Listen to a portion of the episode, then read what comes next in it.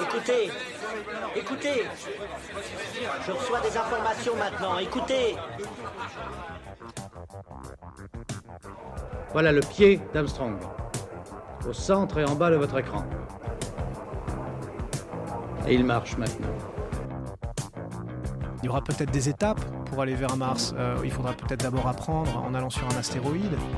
Corben, mon ange, qu'est-ce que tu m'as fait là? Euh, Houston, on a un problème.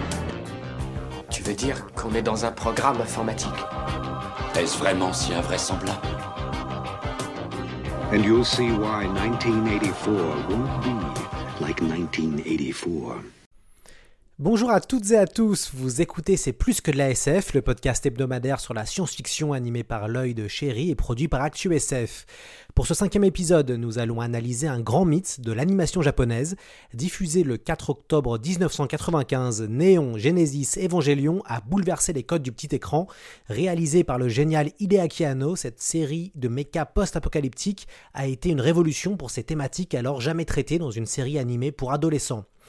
Evangelion, ou si on veut bien le dire, version japonaise Evangelion, imagine un futur où 2 milliards d'êtres humains ont péri suite à la chute d'une météorite sur la planète.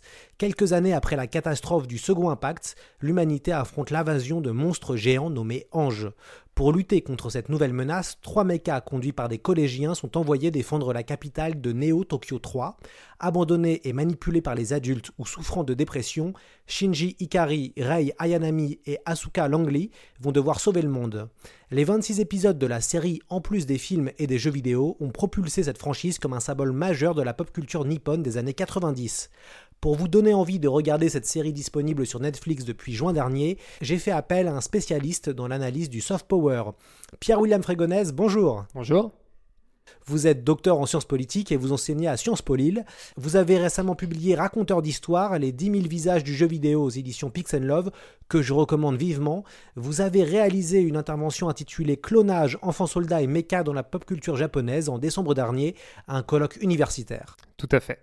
Après ces présentations, Pierre-William Frégonèse, est-ce que vous pouvez nous raconter les coulisses de la création d'Evangelion Alors Evangelion, avant toute chose, c'est une œuvre du studio Genax.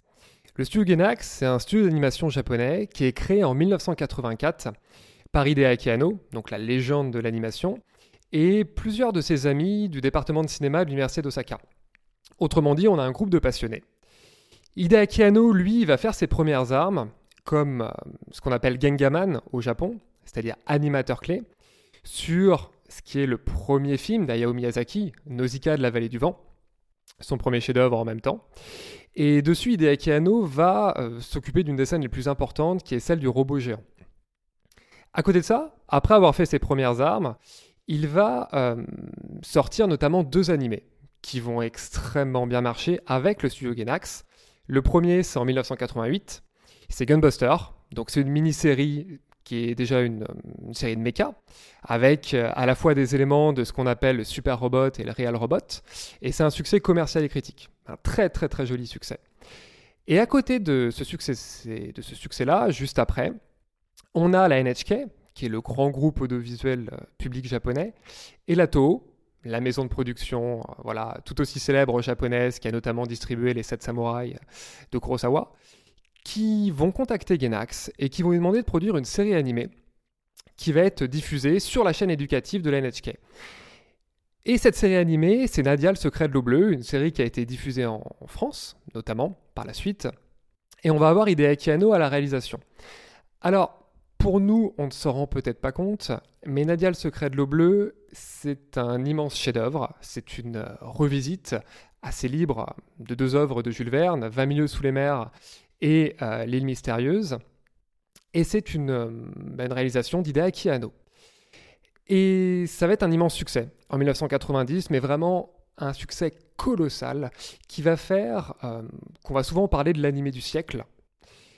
Mais à côté de ça, Hideaki Anno va très, très mal vivre la production, puisqu'il a des grosses contraintes à gérer, des problèmes budgétaires, on va avoir beaucoup plus d'épisodes que prévu, une baisse de la qualité, et finalement une sous-traitance massive, un scénario qui plonge, etc. Donc lui, il va entrer en dépression. Il va faire une grosse dépression. Et tous ces éléments-là vont amener en fait la création d'Evangelion.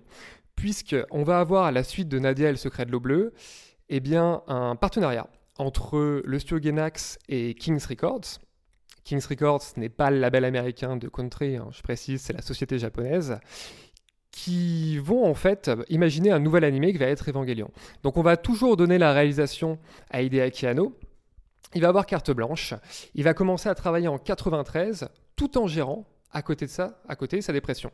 Et c'est là où c'est intéressant puisqu'en fait Evangelion, on va retrouver les mechas comme dans Gunbuster, on va retrouver des personnages à la psychologie détaillée comme dans Nadia, et puis on va retrouver un peu la Dream Team, c'est-à-dire qu'on va avoir Sadamoto, qui était le caractère designer déjà sur Nadia, et puis qui sera bien plus tard le cara designer de Mamoru Osoda, par exemple pour Summer Wars.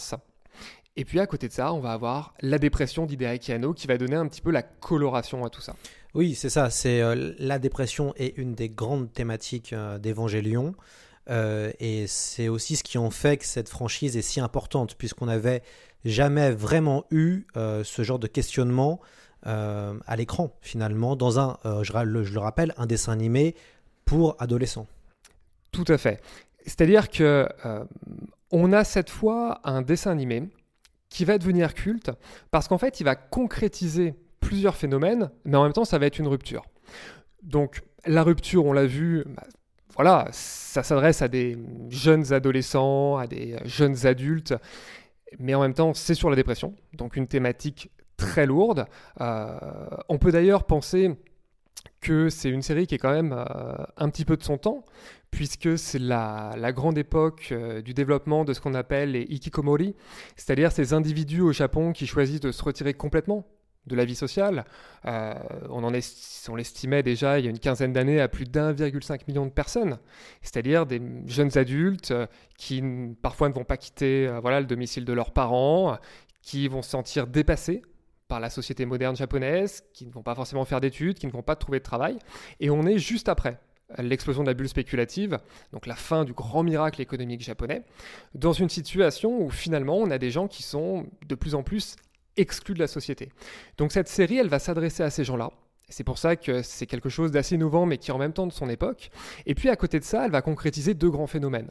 Le premier, c'est la mode des kaiju, les monstres géants, on connaît Godzilla, c'est-à-dire qui font fureur des années 50 aux années 70, et puis la grande mode des mechas. Pareil, des années 70 aux années 90 avec Gundam. Et la particularité d'Evangelion, c'est qu'en plus de traiter de la dépression, elle va finalement repenser le mecha, puisqu'on ne va plus avoir simplement la distinction classique entre ce qu'on appelait les super robots, c'est-à-dire les robots euh, tout puissants, euh, très irréalistes, etc., et les real robots, les robots au contraire très techniques, très réalistes, on voit la mécanique, les cylindres, on va voir la mélange, le mélange en fait de ces, de ces, bah, de deux conceptions du mecha, plus des kaiju, que vont donc être les anges, ces fameux antagonistes. Et à côté de ça, il y a aussi une particularité, c'est plutôt marketing. Alors ça, voilà, ce n'est pas, pas nécessairement euh, quelque chose qui est lié en tant que tel à une, euh, création artistique, quoique, c'est ce qu'on appelle le media mix. Le media mix, c'est une stratégie marketing japonaise qui va vraiment émerger à la fin des années 80. Et Evangelion va être, voilà, début des années 90, euh, l'incarnation en fait de cette stratégie-là. C'est l'idée de tout penser à la base, tous les formats Autrement dit, on ne va pas faire un animé, un film, et ensuite on va voir comment ça marche, et éventuellement du jeu vidéo, du manga. Tout va être conçu à la base.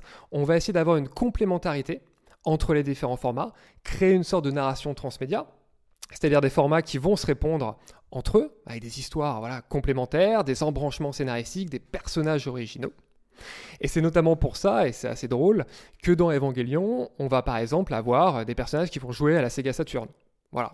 Parce que dès le départ, on savait qu'il y aurait un jeu vidéo Sega Saturn à la fin de l'animé qui allait sortir et qui allait être un complément pensé précisément pour la fin de l'animé. Hmm. Ce qui est intéressant, c'est que dans donc, Evangelion, euh, on va pas vous faire peur hein, pour les auditeurs, ça qui peuvent penser que c'est un, dessin animé euh, que sur la dépression. C'est un grand euh, dessin animé d'action avec des, séquences de, combat ébouriffantes entre les, fameux anges et puis les, les mechas qui sont nommés Eva. ce qui est aussi intéressant, c'est que le destin de l'humanité est entre les mains de héros instables ou fragiles émotionnellement et on est clairement à l'opposé des héros Marvel d'aujourd'hui. Alors tout à fait. C'est-à-dire que d'un côté, euh, on va avoir Captain Marvel qui va envoyer des rayons cosmiques euh, pour détruire euh, des bâtiments entiers, et de l'autre, on a Shinji, le jeune anti-héros qui des fois va même avoir du mal voilà, à mettre la clé dans son mecha et à le démarrer. Donc là, on est complètement à l'opposé, même si on a parfois des personnages, et il y en a évidemment de Marvel, qui sont quand même assez profonds tout en étant des archétypes. Dans Evangelion, en fait, c'est très simple. La grande partie des personnages, elle vit soit dans la dépression, soit dans la solitude, soit dans la gestion du deuil. Et souvent, les trois à la fois. D'un côté, on a les enfants, de l'autre côté, on a les adultes. Ces deux communautés ont énormément de mal à se parler, elles ont chacune leur traumatisme qu'elles n'arrivent pas à dépasser, et quand elles essayent de communiquer, elles n'y arrivent quasiment jamais. Donc on a des humains qui sont assez fragiles, euh, mais on a toujours ces personnages finalement qui essayent de lutter contre eux-mêmes, autant que contre des ennemis pour exister. Et c'est toujours assez intéressant puisqu'en fait, Hideaki Anno était exactement comme ça à l'époque. Quand il euh, sort euh, Nadia le secret de l'eau bleue, il a tout juste 30 ans, on l'a dit, voilà, il vit une dépression qui est très dure, et c'est quelqu'un qui a toujours eu un peu la préscience du désastre. C'est-à-dire qu'il le dit lui-même en interview, pendant la guerre froide, il avait peur de la destruction nucléaire, il avait peur, il avait peur que tout s'arrête, que la vie s'arrête, il avait des visions d'apocalypse. Et finalement, il va essayer de lier cette esthétique, voilà, de l'apocalypse, des explosions, de la destruction, avec une psychologie des personnages, avec le passage à l'âge adulte, qui est beaucoup plus difficile qu'on ne le pense, le fait de s'inclure dans la société. Et finalement, voilà, comme beaucoup de séries, ça reprend un peu l'idée de Nietzsche. Quand on regarde longtemps vers l'abîme, l'abîme finit par regarder en nous, on part de là bien et mal, euh, où on participe soi-même à la destruction. Au bout d'un moment, euh, quand on est dans la dépression, si on y cède, soi-même, on va détruire à côté.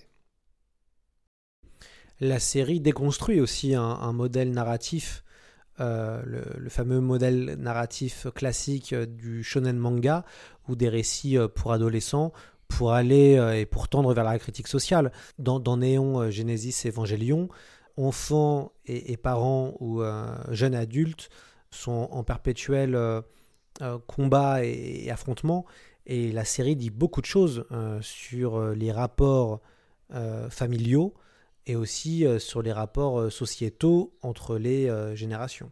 Il faut bien penser qu'à l'époque où ça sort, c'est l'âge d'or, c'est la fin de l'âge d'or du Weekly Shonen Jump, c'est-à-dire le grand magazine de la Shueisha qui prépublie des mangas, là où était prépublié Dragon Ball notamment, etc., et qui incarne ce qu'on appelle le shonen, c'est-à-dire les productions destinées aux jeunes garçons avec le motto euh, amitié, effort, victoire, et qui promeut en fait une sorte de canevas scénaristique, narratif qu'on appelle le neketsu, qui est très inspiré euh, d'Osamu Tezuka, c'est-à-dire des jeunes euh, héros qui vont apprendre de leurs erreurs, qui vont se dépasser, qui vont se réaliser, et au final, ça finit bien. Bon. À côté de ça, dans Evangelion, on a Shinji qui a un père qui est autoritaire qui le délaisse, c'est-à-dire qu'il va réussir l'exploit d'être à la fois manipulé et rejeté dans le même mouvement par son père. Donc ça c'est quand même assez terrible. Et puis en plus, si on regarde euh, tout simplement l'animé, on a quoi? On a trois gamins qui sont euh, dans des EVA, donc des... D'ailleurs, c'est pas tout à fait des mechas, hein. c'est des êtres gigantesques qui sont organiques, euh, mais c'est des enfants soldats. C'est-à-dire qu'on envoie des enfants faire la guerre à la place des adultes. Et on a vraiment cette idée que la précédente génération va tuer la nouvelle. Et ça, c'est très très très japonais. On le voit dans d'autres œuvres. Hein. Metal Gear Solid, c'est aussi sur ça. Sur la perte de l'individu et la perte de l'enfance. Oui, et puis l'opposition euh, jeunes euh, contre euh, adultes, c'est une, une, thématique qui est très forte dans la pop culture japonaise. Je pense à une œuvre comme Battle Royale. Dans ce film et dans ce livre, un gouvernement japonais autoritaire décide d'instaurer un Battle Royale. Battle Royale hein, qui deviendra le, fameux nom très populaire plus tard grâce à, à Fortnite et qui instaure, qui oblige une classe de lycéens à s'entretuer euh, chaque année pour euh, restaurer un semblant de, paix sociale. Tout à fait. Dans Battle Royale, euh, la scène qui marque le plus quand, commence, le film, chaque, étudiant va avoir une arme spécifique. Alors on a plus ou moins de chance, hein, parce que quand on tombe avec un couvercle de casserole face à un fusil automatique, c'est un peu plus difficile de se défendre. Mais on a un suicide de deux jeunes étudiants japonais du départ, voilà, qui, qui ne veulent pas euh, être sacrifiés par les générations et qui veulent essayer de bah, disposer de leur propre vie. Et on a vraiment cette question-là dans Evangelion, c'est-à-dire est-ce qu'on peut vraiment, quand on est un enfant dans cette société moderne, disposer de sa propre vie ou pas? On a un peu tendance à l'oublier, mais Evangelion propose une ville futuriste, une ville qui ressemble à une utopie, euh, d'ailleurs une utopie euh, moderne, grâce à, à sa technologie. Qu'est-ce que vous pouvez euh, dire sur euh, Neo Tokyo 3 Alors c'est vrai que Neo Tokyo, euh, c'est une idée qui n'est pas nouvelle. hein. On la voit déjà dans Akira, mais Evangelion va pousser beaucoup plus loin puisque finalement la narration elle va être très géographique et très urbaine. Déjà Neo Tokyo, enfin Tokyo 3, euh, ça se situe aux environs d'Akone. Akone, ça parle beaucoup aux japonais, puisque c'est une cité balnéaire, hein, pour les personnes qui veulent aller en vacances là-bas, à côté de Tokyo, on va faire des, des sources thermales, des onsen. Et la particularité de cette cité, c'est qu'en fait, elle est amovible. C'est-à-dire qu'elle apparaît et elle disparaît en fonction des attaques ennemies. Et ça, c'est très intéressant, puisqu'on a une ville qui est défensive et une ville qui est déshumanisante. Par nature, une ville, elle se conçoit par l'extension. Elle va s'étendre de plus en plus, elle va développer ses transports, elle va connecter les gens. L'un, c'est l'inverse. C'est-à-dire que ce n'est pas une ville classique, c'est une ville qui est une métaphore des relations humaines. Finalement, et c'est un peu l'époque, hein, on parle beaucoup de confinement aujourd'hui, eh bien, elle symbolise le confinement des propres personnages dans leur corps. C'est-à-dire que ces personnes-là, c'est notamment les, enfants, mais aussi les adultes, sont confinés dans des appartements finalement sans âme dans cette ville-là, qui va se replier pour les défendre, qui ne va jamais s'étendre, et chaque personnage va être séparé les uns des autres, même quand ils vivent ensemble. Et ça représente un peu le, bah, le confinement mental des personnages qui sont enfermés dans leur propre corps et qui n'arrivent pas à en sortir. Et c'est pour ça que la seule bouffée d'air, c'est finalement l'appartement de, Misato, qui est euh, l'un des, personnages principaux, euh, qui a un balcon. Et ça, c'est une vraie bouffée d'air frais. Et on avait déjà cette idée-là. Moi, ça m'a beaucoup fait penser quand j'ai vu euh, Evangelion euh, la première fois au film Brasil de Terry Gilliam. C'est-à-dire que on a aussi une architecture qui est très déshumanisante. On a des figures du sacré qui se croisent, et tout est fait finalement pour limiter les déplacements des personnages, pour qu'on ne crée pas de la relation humaine. Je pense qu'il est aussi important de parler de la question du religieux dans la série. Euh, si on traduit euh, Néon Genesis Evangelion, euh, cela veut dire littéralement l'évangile du nouveau siècle. Euh, Il y a des croix euh, un peu partout euh, dans toute, euh, dans toute la série. Euh, le religieux est extrêmement fort. Qu'est-ce que ça dit sur la religion euh, Evangelion Le problème avec les œuvres japonaises, très souvent, c'est qu'elles adorent avoir des références religieuses, mais ça peut paraître un peu un vernis, un vernis intellectuel qui donne un certain cachet. Par exemple, on a eu les mêmes critiques euh, beaucoup plus récemment pour un immense jeu vidéo d'ailleurs qui est Nier Automata, du Yoko Taro, où les critiques ont pu dire, mais finalement, ok, euh, vous faites des citations, mais est-ce que ça apporte quelque chose? Dans Evangelion, c'est extrêmement compliqué, puisqu'effectivement, euh, le nom de la série renvoie aux évangiles, et puis, euh, ça décrit euh, un univers post-apocalyptique. Et l'Apocalypse, c'est le dernier livre du Nouveau Testament, c'est probablement le plus important. Et à côté de ça, on a euh, voilà, aussi une partie religieuse qui est quand même présente, outre tout ce qui est nom de, de, de méca ou autre. C'est-à-dire qu'on a une organisation qui s'appelle le CIL, qui a un impact sur la politique, qui relève un peu d'une sorte de franc-maçonnerie, c'est très ésotérique. Et puis surtout, on a cette notion de l'unité et du tout. C'est-à-dire qu'on va avoir euh, des personnages finalement qui vont être isolés face à un tout qui les dépasse, un tout qui est extrêmement sacré, poursuite d'un objectif sacré. Et la religion, au lieu d'être vue comme réconfortante, bah, finalement, elle va encore perdre davantage des individus. La foi, elle va isoler de plus en plus. Et à côté de ça, donc, on a euh, bah, le car designer Sadamoto, dont on a parlé tout à l'heure, qui va par exemple dire que l'histoire, elle tient beaucoup aussi euh, aux inspirations de la jeunesse des auteurs, c'est-à-dire que c'était des fans absolus de Devilman, de Gonagai, et donc ils ont voulu reprendre un petit peu certains clichés sans pour autant tout maîtriser. Et c'est tout à fait normal.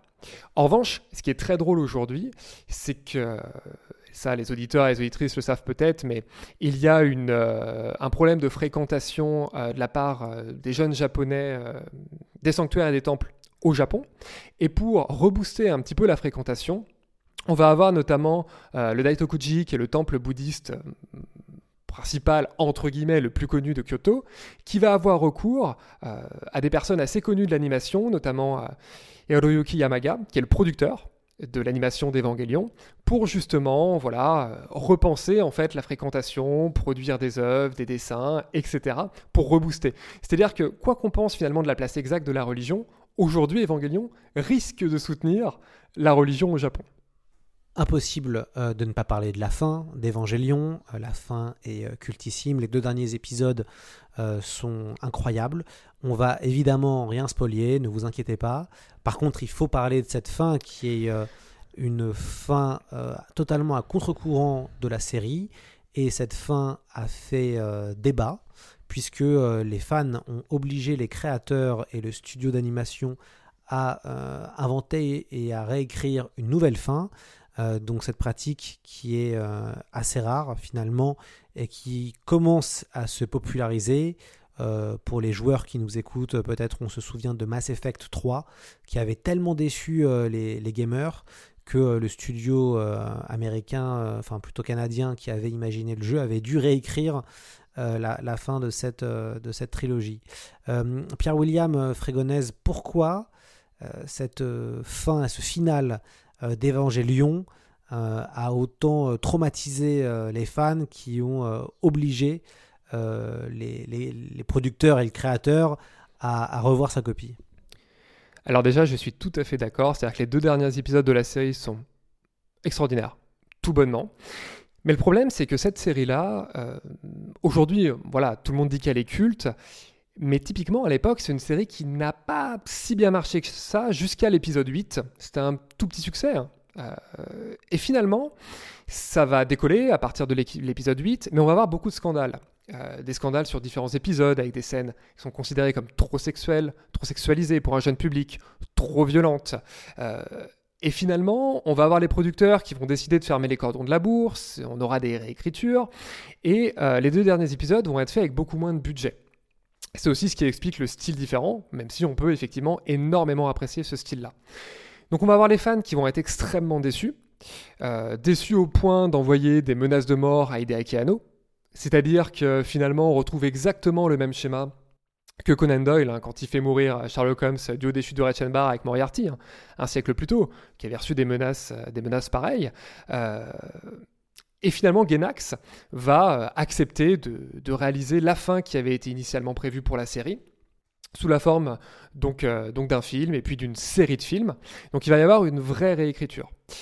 Après, même si ces films-là sont, sont assez réussis, on a quand même déjà un petit peu euh, le syndrome du fandom assez toxique. Hein. C'est-à-dire que voilà, les, auditeurs et auditrices le voient sûrement aujourd'hui avec le fandom Star Wars qui arrive, euh, bah, qui arrive à pousser une réalisation à faire, à faire des films plus nuls les uns que les autres. Là, on a exactement la même chose, un petit peu sur Evangelion. C'est-à-dire que les films sont pas du tout des échecs. Mais finalement, il y avait un vrai charme à la première fin. Et à mon sens, c'est un petit peu dommage d'être revenu dessus. On l'a dit, Evangelion euh, est une série euh, culte maintenant. Comment Evangelion a influencé d'autres œuvres? Alors Evangelion, c'est donc une série qui va devenir culte avec les années, qui va relancer l'industrie d'animation japonaise, qui va permettre de développer des thématiques euh, souvent beaucoup plus sombres, beaucoup plus psychologiques, qui va permettre aussi de continuer à mettre le focus sur les personnages féminins. On n'en a pas, on a pas forcément parlé, mais les personnages féminins sont extrêmement importants dans Evangelion, mais en même temps, ce sont des personnages qui sont impuissants, comme le héros. Euh, et finalement, la place de la femme dans la société japonaise va aussi être une thématique qui va être reprise par la suite euh, bah, auprès des disciples voilà, d'Evangelion. C'est-à-dire qu'on va développer un nouveau genre, déjà un sous-genre qu'on appelle le Sekaike. Euh, c'est un genre qui, met, euh, qui rejoint trois éléments, euh, si vous voulez, c'est-à-dire un univers post-apocalyptique, une romance scolaire, étudiante, et puis un individu isolé, qui vit une crise personnelle. Et dans ce sous-genre-là, on a par exemple une œuvre très très belle qui s'appelle The Voices of a Distant Star de Makoto Shinkai, c'est un court métrage, hein. Makoto Shinkai, c'est celui qui fera ensuite Your Name, euh, Les Enfants du Temps, euh, etc. Donc par ce sous-genre, on a finalement une continuité de l'œuvre, mais on a aussi donc ces idées qui sont très fortes, ces thématiques freudiennes, la place de la femme dans la société, etc., qui vont être prises plus indirectement. On peut penser au Paprika de Satoshi Kon, qui est un film merveilleux, à peu près comme tous les films de Satoshi Kon d'ailleurs. Et si aujourd'hui on regarde Paprika, il y a beaucoup de plans euh, d'Evangélion qui sont repris dans Paprika, mais plus, loin, on peut dépasser les frontières. Quand on voit le Pacific Rim de Del Toro, et ça c'est quand même extrêmement intéressant. Quand Del Toro a sorti son Pacific Rim, on a voilà, des, sortes de robots géants qui combattent des kaiju, des monstres voilà, tout aussi géants, euh, les gens se sont dit, mais finalement c'est du Evangélion. Et quand on a interviewé Del Toro sur ça, Del Toro a dit, mais moi j'ai jamais vu Evangélion. Et que ce soit vrai ou pas, c'est là où c'est intéressant. Et c'est le vrai signe d'une œuvre majeure. C'est-à-dire qu'Evangélion, c'est une œuvre qui influence même quand on ne l'a pas vue. Et c'est ça, à mon avis, qui est important à retenir. Évangélion donne également la part belle aux femmes. Qu'est-ce que, quelle est votre analyse hein, sur, ces, sur ces personnages? C'est une série sur la frustration. Et sur la frustration masculine, la frustration sexuelle avant tout, avec, euh, avec le jeune hein, Shinji. Euh, et les femmes sont victimes de ça. Les deux, les trois euh, personnages féminins principaux, c'est Hazuka. Donc Hazuka, c'est la pilote d'Eva, qui est plutôt la, rousse flamboyante, qui cherche à s'imposer, qui est assez égocentrée. Euh, Rei, qui est celle beaucoup plus effacée, qui est une sorte un peu d'une poupée sans vie. Et puis on a Misato, qui est adulte, elle, qui n'est pas pilote en tant que telle, euh, mais qui est pareil, une femme plus indépendante. Mais ce qui est intéressant, c'est quelles que soient les personnalités de ces femmes-là, elles sont toutes victimes quelque part un peu de ce qu'on appelle aujourd'hui la toxicité masculine, mais ce qui est tout simplement euh, voilà, la frustration des hommes qui va impacter ces femmes-là. C'est-à-dire, peu importe leur personnalité, elles vont subir le destin de ces hommes-là qui veulent révolutionner, euh, bah, qui veulent révolutionner le monde et puis qui veulent tenter d'exister. Voilà, elles vont être en fait des victimes collatérales. Et c'est là où c'est intéressant. On vient là d'évoquer les personnages féminins, mais il est aussi important euh, de, de, rappeler la grande qualité d'animation et la grande qualité des scènes d'action. Alors c'est assez euh, intéressant puisqu'on peut avoir des, des, épisodes euh, incroyables euh, avec une animation très dynamique et réaliste. Et puis les créateurs n'hésitent pas à utiliser l'art de l'ellipse et à, nous frustrer. Et ça aussi, c'est assez fascinant à voir c'est une série qui est extrêmement bien animée, qui est, voilà, qui est, qui, est, magnifique. Mais pour autant, là encore, même si c'est beau, même si c'est bien aimé, même s'il y a des plans qui sont euh, extraordinaires, hein, on peut penser, il y a des monochromes, hein, des monochromes de rouge, de violet, dès le premier épisode, c'est une série euh, très artistique. bien à côté de ça, on a la, la frustration inhérente à la série qui devient une méta-frustration. Parce que le spectateur, il ne s'attend pas à ça. C'est-à-dire que quand il allume euh, sa télévision, il met la série, etc., il lance Netflix aujourd'hui, plus souvent, il ne s'attend pas à ce type de série. C'est une série qui est difficile à suivre, qui est exigeante, qui demande de l'attention à la mise en scène, au détail, qui est épuisante émotionnellement. Et puis, euh, on a, même si les combats de, voilà, de ces entités géantes, les Evas, sont, sont formidables, bah là aussi, on a une frustration, puisque ces robots, ils sont sur batterie. Donc, à partir du moment où la batterie est épuisée, bah, le combat, euh, il s'arrête. Ou en tout cas, il s'arrête d'un côté. Et en général, ça sent assez mauvais. Donc, c'est là où c'est intéressant, parce qu'Evangelion, quelque part, c'est aussi le type d'œuvre dont on parle et qu'on n'a pas forcément beaucoup vu. Eh bien, ça sera le mot de la fin. Merci beaucoup, euh, Pierre-William Frégonès, d'être venu nous parler euh, d'Evangélion, alias Évangélion, si on veut bien le dire, version japonaise. Quels sont vos futurs projets? Alors, je ne peux pas tout dévoiler pour l'instant, mais dans les prochaines semaines, mon éditeur Pix Love fera sûrement une annonce euh, puisque voilà je vais euh, j'ai publié un ouvrage qui sera une, biographie en fait originale d'un d'un artiste manga. Voilà qui n'a pas encore euh, été vraiment étudié de fond en comble donc on aura l'occasion d'en reparler voilà. Suivez les actualités Pix Love. Vous l'avez remarqué il y a un art du teasing chez Pierre William Frégonèse J'espère vraiment, euh, chers auditeurs et auditrices, qu'on vous a donné envie euh, de regarder euh, Néon Genesis Evangelion.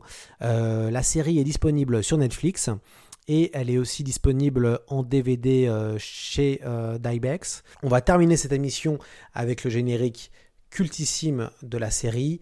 Profitez-en bien et à la prochaine pour une nouvelle émission sur la science-fiction.